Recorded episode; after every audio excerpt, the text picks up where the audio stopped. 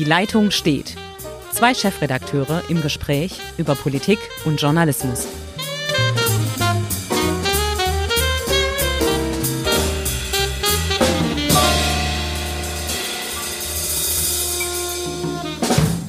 Herzlich willkommen zu einer neuen Folge von Die Leitung steht. Mein Name ist Hendrik Roth, ich bin Chefredakteur der Schwäbischen Zeitung in Ravensburg und auf der anderen Seite der Leitung ist wie immer Ulrich Becker, Chefredakteur der Südwestpresse. Ich äh, freue mich, wie, wieder zum Podcast begrüßen zu dürfen. Und ähm, ja, Hendrik, wir können ja gleich Zwei los. Was, oder? Was? Ich finde, wir haben heute zwei Themen, über die wir reden sollten. Das grüne Grundsatzprogramm ja. Und auch noch mal ein bisschen gehen wir zur CDU, CSU. Ja, also äh, und überhaupt äh, über Corona. Aber das äh, ja. lässt sich ja alles wunderbar miteinander verbinden.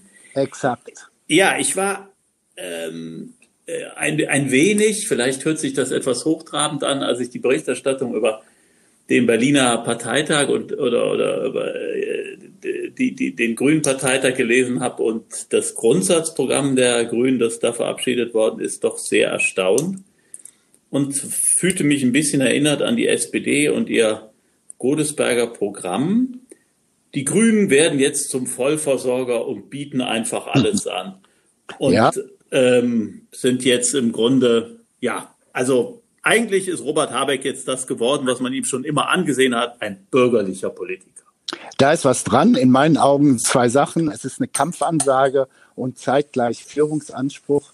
Ähm, die Grünen wollen Volkspartei sein. Ähm, die Zeiten der Realos oder Fundis scheinen überwunden. Nichtsdestotrotz gibt es immer noch äh, jetzt fernab dieser Harmoniesoße, die im Moment ausgeschüttet wird, glaube ich trotzdem noch so zwei Flügel. Der eine macht eher die Linie von unserem Ministerpräsidenten Kretschmann. Und der, für den anderen gibt es nach wie vor eigentlich die Richtung vorgegeben, Rot, Rot, Grün. Und da gibt es noch schon einige Punkte, wo man sich fetzen kann. Ja, das stimmt. Ähm, wenn, wir, wenn wir die SPD als Beispiel nehmen, sieht man ja, wohin das führen kann, wenn man äh, eher in die Mitte geht, dann seinen linken Flügel vernachlässigt, wie die SPD das damals ähm, bei der Agenda gemacht hat und irgendwann zerreißt es die Partei. Und das Gefühl habe ich bei den Grünen, dass das passieren könnte. Ich finde, es ist keine Kampfansage, ganz, ganz, ganz und gar nicht, sondern es ist eine weichgespülte Anbiederung, um es mal ein bisschen pointiert zu formulieren, eine weichgespülte Anbiederung an die, an die CDU, an die Regierungspartei.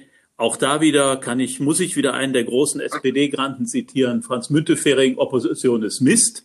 Das haben die Grünen jetzt leidvoll über länger, über viele Jahre erfahren müssen und die wollen jetzt auf die Regierungsbank. Die wissen, ihre Kernkompetenz Klima war ein großartiges Programm. Dann kam Corona und plötzlich ist die Klimapolitik zwar immer noch wichtig, aber nicht mehr der zentrale Punkt. Und jetzt muss man mal gucken, was macht man dann. Ja. Und dann kann man den Markt bashen. Man sagt also, Marktwirtschaft, die bringt's nicht. Und äh, wir müssen da äh, an vielen Stellen korrigieren und so weiter und so fort. Also man nimmt das, was die CDU jetzt schon macht, auf in sein Programm und siehe da, was hast du so letztens schön bemerkt? Wer saß da im grünen Anzug? Ja, Friedrich wo ich mich wirklich fragte, auch beim zunächst, es ging ja zuerst dieses Foto in den sozialen Netzwerken hoch und runter, da dachte ich, das wäre ein kleiner Spaß. Ähm, umso überraschter war ich dann doch tatsächlich, als ich den Spiegel in der Hand habe und sage, das ist ja tatsächlich ernst gemeint.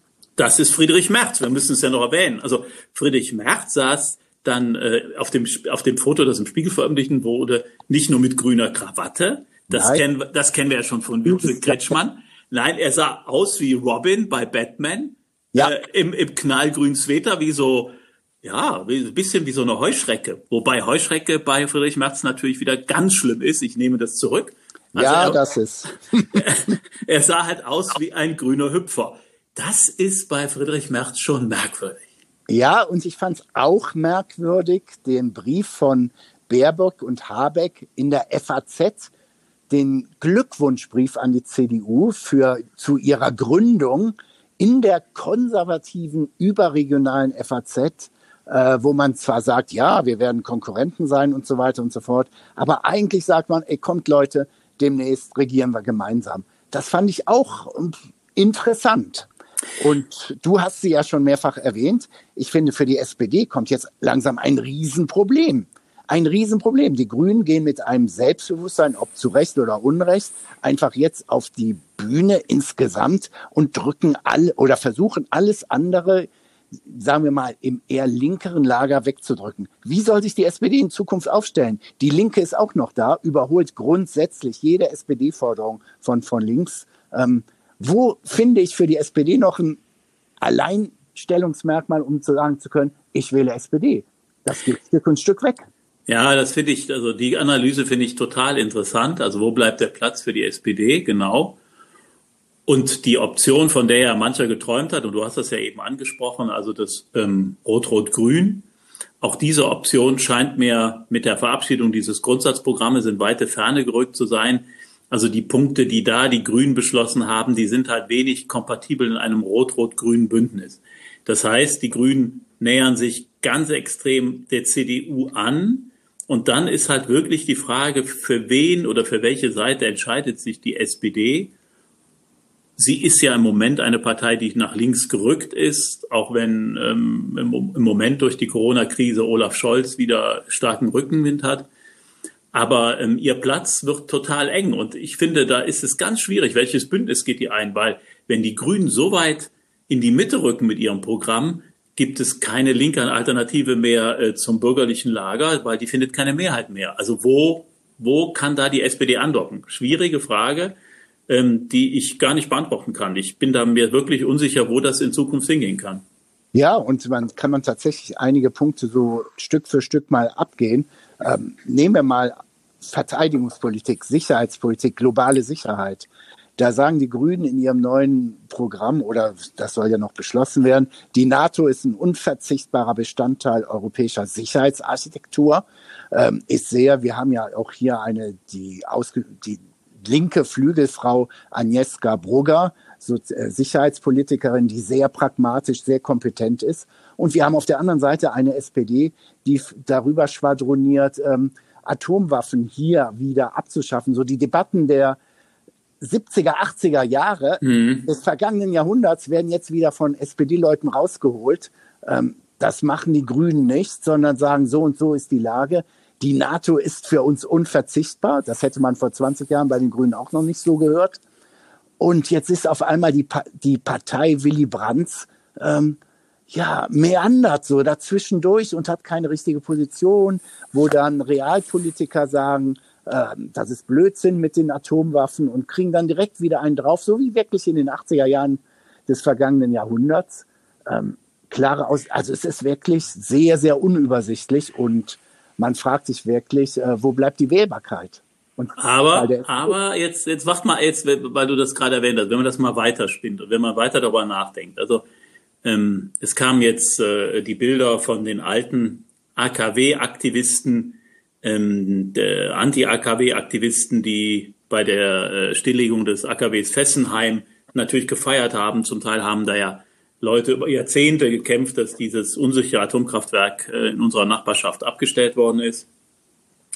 Die Grünen verlieren mit, die, mit der Verabschiedung dieses Programms ihre, ihre ihren Nimbus als Alternative, als Alternative, die, die sagt, wir denken anders, wir sind anders, wir gehen gegen den Mainstream, wir machen nicht alles mit, wir ähm, haben kein Problem, auch mal wirklich zu protestieren. Wir versammeln hinter uns diejenigen, die eine ökologische Alternative haben wollen, die aber auch ähm, konsequent ist. Das heißt, dieser, dieser große Anteil Protestpartei, der ist mit dem Programm, und das stelle ich jetzt mal in den Raum, komplett verschwunden, verkauft worden zugunsten der Regierungsfähigkeit. Das mag man, ja. das ist okay, das hat Winfried Kretschmann in Baden-Württemberg auch gemacht, aber das muss man konstatieren. Der, der Igel, den sie früher auf ihren Logos hatten, der hat keine Stacheln mehr, das ist jetzt so ein Samtkätzchen geworden. Ja. Punkt. Wenn die SPD sagt, da ist eine Lücke, da ist eine Lücke entstanden, auch gerade bei der jüngeren Bevölkerung. Wir sehen ja, ähm, jetzt Kommunal, äh, Beispiel Kommunalwahlen in Frankreich, wir sehen ja, es gibt unter den jungen Wählern eine, eine, eine, eine linke Strömung, die sagt, wir wollen mehr Gerechtigkeit in der Gesellschaft, wir glauben nicht mehr an Marktwirtschaft, äh, wir, wir sind gegen die etablierten Parteien. Das wäre vielleicht, wenn die SPD sich so weit drehen könnte, was ich nicht sehe, eine Möglichkeit, das auszunutzen. Die Grünen sind angekommen, ich sag's mal ganz platt, ganz platt bei den Zahnärzten, die eh angetriebene SUVs fahren und sich total wohlfühlen, wenn sie fünf Bienen gerettet haben. Da sind die jetzt. Das ist ihre Position. Polemisch, aber durchaus zutreffend. Ich bleibe dabei, das Problem der SPD ist natürlich dann, nichtsdestotrotz haben wir noch in Deutschland eine Industrie. Industrie hat auch Arbeiter und die Arbeiter suchen nach einem Zuhause, was sie repräsentiert.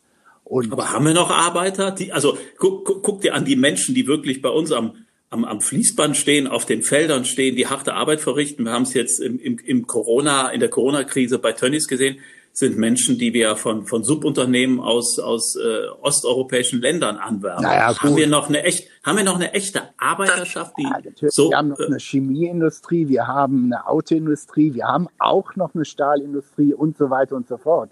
Wir haben äh, in den Zulieferbetrieben, das sind ja hochindustrielle äh, Unternehmen, die dann auch noch absolute Top äh, Facharbeiter haben. Und die, ich sag nochmal, oder formulieren wir es so, die Facharbeiter, die wirklich immer die Klientel der SPD waren, das erodiert. Hm. Das ist mein Punkt. Und deshalb, ja. Aber wäre das nicht genau, also den Punkt, den du da analysierst, zu Recht, das erodiert und ich glaube, der Arbeiter, ich glaube, da haben wir schon mal vorher darüber gesprochen, also der Arbeiter, falls es den überhaupt so noch gibt als Klientel, ähm, der hat heute ein ganz anderes Eigenverständnis. Also ich finde, jemand, der äh, zum Beispiel bei Daimler in einem hochqualifizierten äh, Job äh, auch am Band äh, Autos zusammenschraubt, der ist kein Arbeiter mehr in dem Sinne, wie wir uns das äh, im das schönen Manchester-Kapitalismus vorstellen. Ja, sondern ja das sind, so. Das ist ja auch gut. Ja, das ist super so. Aber ich glaube, die haben gar nicht mehr dieses, dieses, dieses Feeling als, als Klientel, die, die so um die Rechte kämpfen müssen. Und das zeigt ja auch die, die Krise der Gewerkschaften, die ja äh, weiterhin an Mitgliedern verlieren. Also da glaube ich, ähm, da ist gar nicht mehr so eine homogene Gruppe, die ein Selbstverständnis als Arbeiter hat. Also muss die SPD nicht sagen, diese homogene Gruppe, die gibt es nicht mehr. Wir müssen uns neu erfinden. Und ich glaube, da könnten die Grünen, also durch den, durch den Beschluss dieses Programms oder durch den Vorschlag zum Beschluss dieses Programms, da haben die Grünen ein Stück weit aufgemacht und könnten einer nachrückenden SPD die sagt, wir nehmen unsere Verantwortung ernst, auch als Partei, die, die den, den, den Stachel ins Fleisch legt und, und gegen den Mainstream arbeitet. Vielleicht wäre das strategisch gedacht die richtige Positionierung. Glaube ich nicht, weil nochmal, ich glaube, trotz allem ist immer noch eine Klientel, die man mit halt ähm, Facharbeitertum und so weiter äh, verbinden kann, die wird davon verschreckt. Ähm, und ja, es ist vielleicht tatsächlich so eine Gefahr, auch wenn der Vergleich in diesem Maße etwas hinkt. Schauen wir nach Frankreich. Da sind alte Parteien pulverisiert worden. Ähm, dieses Macron-Bündnis, hat man ja auch in den Kommunalwahlen gesehen, ist nicht wirklich auf kommunaler Ebene vorhanden. Aber, aber es ist weder links noch rechts und so weiter und so fort. Und irgendwie habe ich so das Gefühl, träumt der Habeck so davon, irgendwie alle so ansprechen zu können, ohne besonders konkret zu werden. Es ist ja auch wirklich, ähm, wenn man Robert Habeck zuhört, und jetzt werde ich mal ein wenig polemisch, man hört ihn 30 Minuten als Journalist zu, hat sein Mikro laufen und will danach eine kleine Geschichte drüber schreiben, dann fragt man sich, was hat er eigentlich gesagt? Was hat er konkret gesagt? Ja. Oder wie eine wirklich ähm, aus dem inneren Zirkel der Parteiführung ähm, eine CDU-Politikerin nach einer Talkshow formulierte, keiner kann so schön schnabulieren wie der Robert. So ähm, ist es. So ist das, es. Da ist was dran, das hat die CDU schon gut erkannt. Aber ich finde, also ich bin da ja beileibe, ich will das gar nicht werten. Ich überlege nur strategisch, was daraus werden könnte, dass sich die Grünen ähm, der Mitte öffnen und sagen, wenn wir Regierungspartei werden wollen, dann müssen wir das tun, weil wir sonst keine Chance haben. Das, das unterschreibe ich, das stimmt. Nur die Frage ist, sie kommen halt von einer Basis, geht die das mit? Also ist der Robert und die Anna, Lena, sind die beiden am Ende nicht zu weich gespült und verschrecken den Rest ihrer, ihrer äh, ökologisch protestierenden Klientel? Oder aber, das könnte auch sein, oder aber, nehmen Sie es in Kauf und sagen, wenn wir da, wenn wir an dem Punkt stehen bleiben, werden wir nie eine Größe als Partei erreichen, die uns dazu in die Lage versetzt, wirklich in dem Land mitzuregieren. Deshalb müssen wir vielleicht diesen super harten Funditeil abkoppeln, wie so eine Rakete, die die letzte Stufe zündet und Fundis äh, ins, in den Orbit schießt und dann weiterfliegen ohne die. Wäre auch eine Möglichkeit. Du legst mir den Ball auf den Elfmeterpunkt,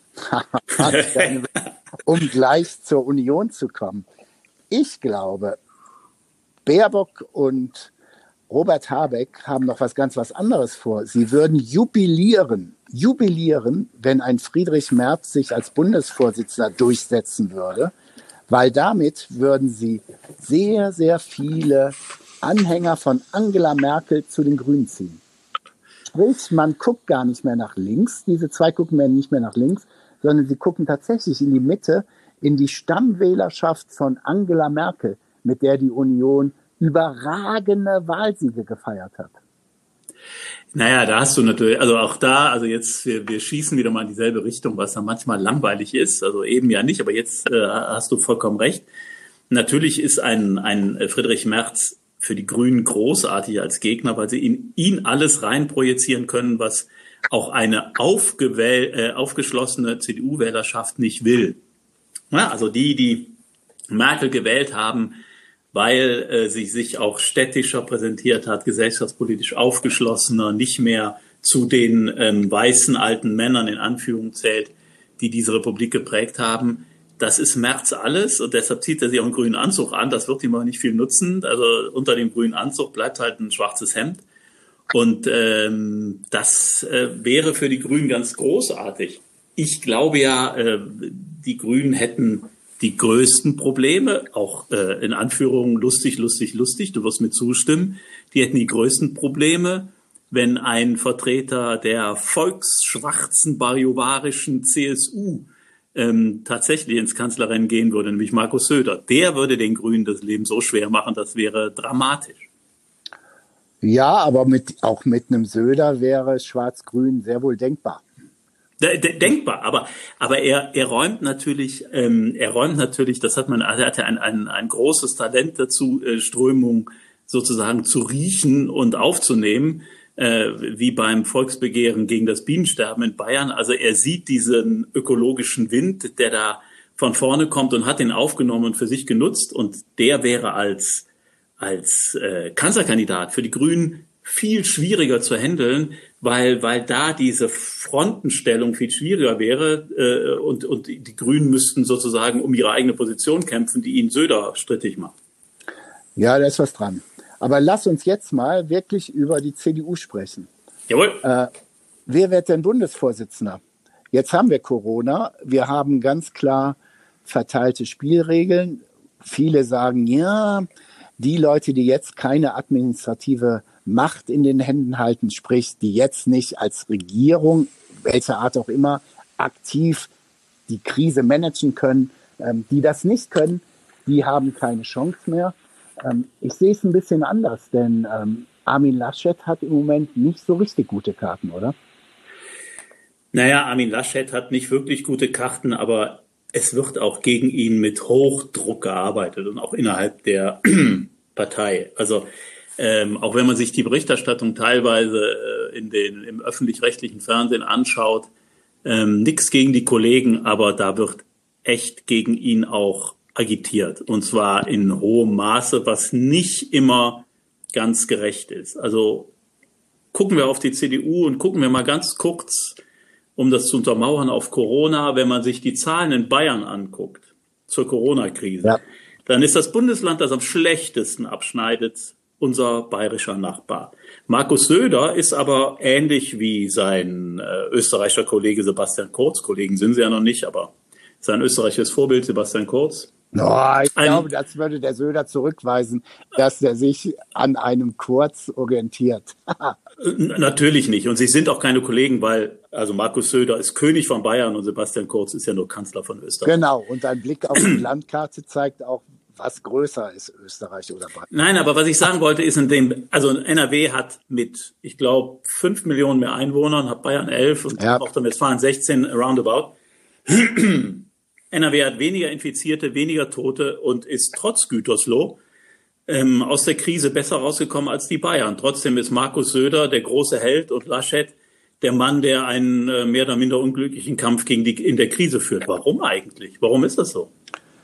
Ja, das ist vielleicht geschicktes Kommunikationsmanagement, ein sensationelles mhm. Auftreten von Söder neben Merkel. Dadurch er war ist ja Vorsitzender der Ministerpräsidentenkonferenz. Dadurch war er immer gleichberechtigt. Dann macht Merkel ein paar Witzchen auf Kosten von Söder, die Söder schön kontert und alle sind glücklich, dass man ähm, so kompetente Führungskräfte oben noch sitzen hat. Und bei Laschet sind so ein paar Talkshow-Auftritte im Gedächtnis geblieben, wo er einfach nicht souverän war. Ja, Laschet, Laschet neigt zu emotionalen Ausbrüchen. Er hat das ja auch erklärt, äh, letztens nochmal vor ein oder zwei Tagen, äh, als er sagte, er ist halt, wenn er mit Leidenschaft kämpft, ist auch emotional. Nur die Emotionalität führt natürlich manchmal zu Bemerkungen, die er besser nicht tun würde. Da ist es manchmal besser, wenn man so langsam spricht wie Winfried Kretschmann, da passiert einem das nicht, aber das ist Laschet nicht gegeben. Ja. Und ähm, aber hinter allem steht ja die Frage, davon waren wir ausgegangen, wer wird denn nun Bundesvorsitzender der, äh, äh der Christlich-Demokratischen Union? ich bin da im Moment äh, auch in der Frage, äh, Corona wirkt ja alles durcheinander, sehr, sehr unentschlossen, wenn ich einen Tipp geben würde. Mhm. Ich bin sogar so weit, dass ich sagen würde, wenn, wenn ich jetzt Horst Seehofer höre, der sagt, ja, auf die Frage, ob die Kanzlerin denn nochmal antreten würde, ja, man, hm, und man denkt nach und vielleicht wäre die Frage gar nicht so unwahrscheinlich, die da gestellt wird. Äh, vielleicht ist am Ende äh, Angela Merkel diejenige, die nochmal antritt und ähm, ja, Kramp-Karrenbauer nee. CDU-Vorsitzende. Keine Ahnung. Also es ist. Nee, da widerspreche ich. Das glaube ich auf gar keinen Fall. Ich habe ein anderes Spielchen im Kopf, ähm, weil es Laschet einfach nicht gelingt, ähm, die von dir erwähnte Schwierigkeit in der Öffentlichkeit irgendwie für, zu seinen Gunsten zu drehen, glaube ich, äh, werden die Umfragen tatsächlich so viel Macht gewinnen, dass im Herbst vielleicht der Laschet sagt, so liebe Leute, ich habe nur das in meinem Interesse ist nur das Wohl der Partei und des Landes, je nachdem, je nach Gewichtung. Zuerst das Land, dann die Partei oder die Partei, wie auch immer. Ähm, ich überlasse das meinem Co-Runner äh, Jens Spahn, der auch eine hervorragende Presse und in der Öffentlichkeit super dasteht, wo ich mich regelmäßig frage, wieso eigentlich? Hm. Denn so doll ist diese Corona-App noch nicht. Es sind jetzt, glaube ich, grob 16 Millionen, äh, ist sie mal runtergeladen worden. Äh, Virologen von der Uni Oxford, Oxford nicht die schlechteste Adresse, sagen, so eine App müsste Minimum 40 bis 50 Millionenfach runtergeladen sein, damit sie wirklich hilft. Wir sind bei 16 Millionen und lassen uns dafür feiern, wie auch immer. Aber nochmal, lange Rede, kurzer Sinn.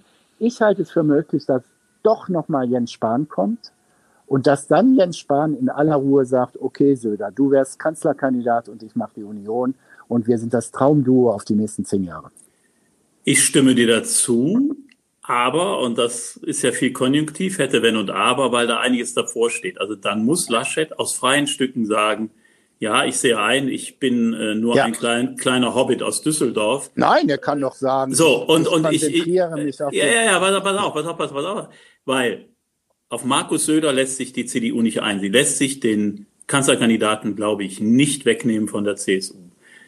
Ähm, ja. wenn, das so, wenn das so ist, dann hat Laschet die allerbesten Karten, weil er den NRW-Landesverband führt. Ich sage, Merz ist zu weit weg im Moment tatsächlich, also nur ein grüner Anzug bringt's nicht. Und Jens Spahn wird Laschet nicht durch eine Palastrevolution ähm, vom äh, Thron stoßen weil niemand liebt den Verräter. Das wird er nicht tun. Also Laschet muss aus sich heraus sagen, ich würde zugunsten von Jens Spahn ähm, verzichten oder das Duo dreht sich halt. Also die beiden, die da jetzt zusammenarbeiten wollen, erklärtermaßen zusammenarbeiten wollen, sagen halt, ähm, Jens Spahn ist die Nummer eins und äh, Armin Laschet bleibt Ministerpräsident in NRW. Die Kraft des Faktischen halte ich dagegen. Wenn ein Abgeordneter der CDU, der jetzt im Bundestag sitzt, auch aus NRW, der auf der Kippe steht, feststellt, dass er mit einem Söder viel, viel bessere Chancen hat, sein Abgeordnetenmandat zu retten, der sagt sich am Ende des Tages, der Markus Söder, der ist ein großartiger Mann. Ja, der wird sagen, das ist ein großartiger Mann, aber gewählt wird er von der CDU nicht. Da bin ich mir nicht sicher. Da bin also, ich nicht sicher. Ich glaube, äh, äh, der Mann wird Kanzlerkandidat. Jetzt sind wir ja bei Männern, nicht mehr bei Frauen, der das beste Wahlergebnis äh, wirklich garantieren kann. Und wenn es Stand heute, es kann ja viel noch passieren, Stand heute ist ja Söder ganz, ganz weit weg, ganz weit vorne, ähm, wo selbst ein sensationeller Sportler sowas nicht einholen könnte. Also wenn wir schon auf den Ruf des Volkes und auf die Umfragewerte schauen, dann lassen wir die Ratspräsidentschaft der Deutschen, die morgen beginnt in der EU, ja. ins Land gehen. Also am 1. Juli beginnt, die ins Land gehen. Und nehmen wir mal an, die läuft vielleicht nicht ganz so schlecht. Und nehmen wir nur mal an, dass das Hilfspaket, das Macron und Angela Merkel beschlossen haben, tatsächlich das Licht der Welt erblickt. Und nehmen wir nur mal an, dass es eventuell eine einigermaßen hinnehmbare Einigung mit Boris Johnson über den Brexit gibt. Dann verspreche ich dir, dann verspreche ich dir, dann wird der Ruf im November nach einer Frau so laut, dass wir zumindest noch mal drüber reden müssen. Ich weiß nicht, ob das so kommen würde. Das, das, ich kann es mir im Moment auch nicht vorstellen. Aber der Ruf, Mutti, mach's noch mal, wird so laut werden, dass du überhaupt nicht weghören kannst. I, I promise. Und ich wette auf alles, was ich habe. Wenn die, wenn die Ratspräsidentschaft einigermaßen läuft. Okay, deine Aussage ist so, so kraftvoll, nennen wir es mal so, dass, dass mir nichts anderes dagegen einfällt. Weil ähm, ich kann es mir beim besten Willen nicht vorstellen, weil Merkel in mehreren Möglichkeiten es ausdrücklich und sehr, sehr klar ausgeschlossen hat. Und ich glaube, das ist jetzt eine andere Qualität, als ob man Politik managt. Jetzt geht es um sie persönlich, äh, glaube ich, wie sie sich noch ihr Leben vorstellt. Und ich glaube, sie hat da abgeschlossen und macht jetzt die wirklich sehr, sehr hoffentlich erfolgreiche Kanzlerin, die nicht mehr gebunden ist an nochmal an irgendeiner Wahl oder wie auch immer. Aber Hendrik, Hendrik, Hendrik, es geht nicht mehr um Angela Merkel. Es geht, also, äh, äh was kann ein Politiker verführen? Es geht nicht nur ums Land, es geht um die ganze Welt. Ich glaube wirklich, das ist unglaublich, was Deutschland hat in dieser Krise tatsächlich eine gute Figur gemacht.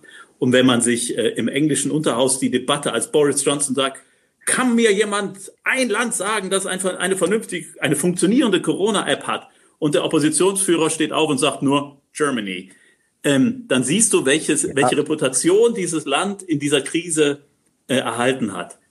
Also äh, wart's ab. Es wird ja, eine gut. Diskussion geben, die wir überhaupt noch nicht absehen. Ja, super. Dann warten wir ab und dann haben wir Stoff für noch diverse Podcasts. Wir haben ich so denke, viel Stoff. ich denke, für heute reicht es. Ich wünsche dir noch eine schöne Woche. Vielleicht ist ja recht sommerlich. Und dann schauen wir mal, was wird. Äh, in diesem Sinne, Hendrik, und allen Zuhörerinnen und Zuhörern äh, einen, eine gute Woche. Tschüss. Alles klar. Bis dann. Ciao, ciao.